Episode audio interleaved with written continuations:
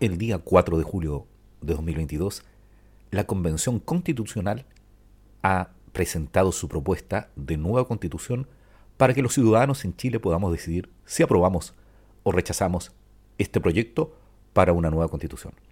En este podcast te daremos a conocer todo el articulado de la propuesta de nueva constitución en Chile. Soy Edgardo Lovera, comencemos.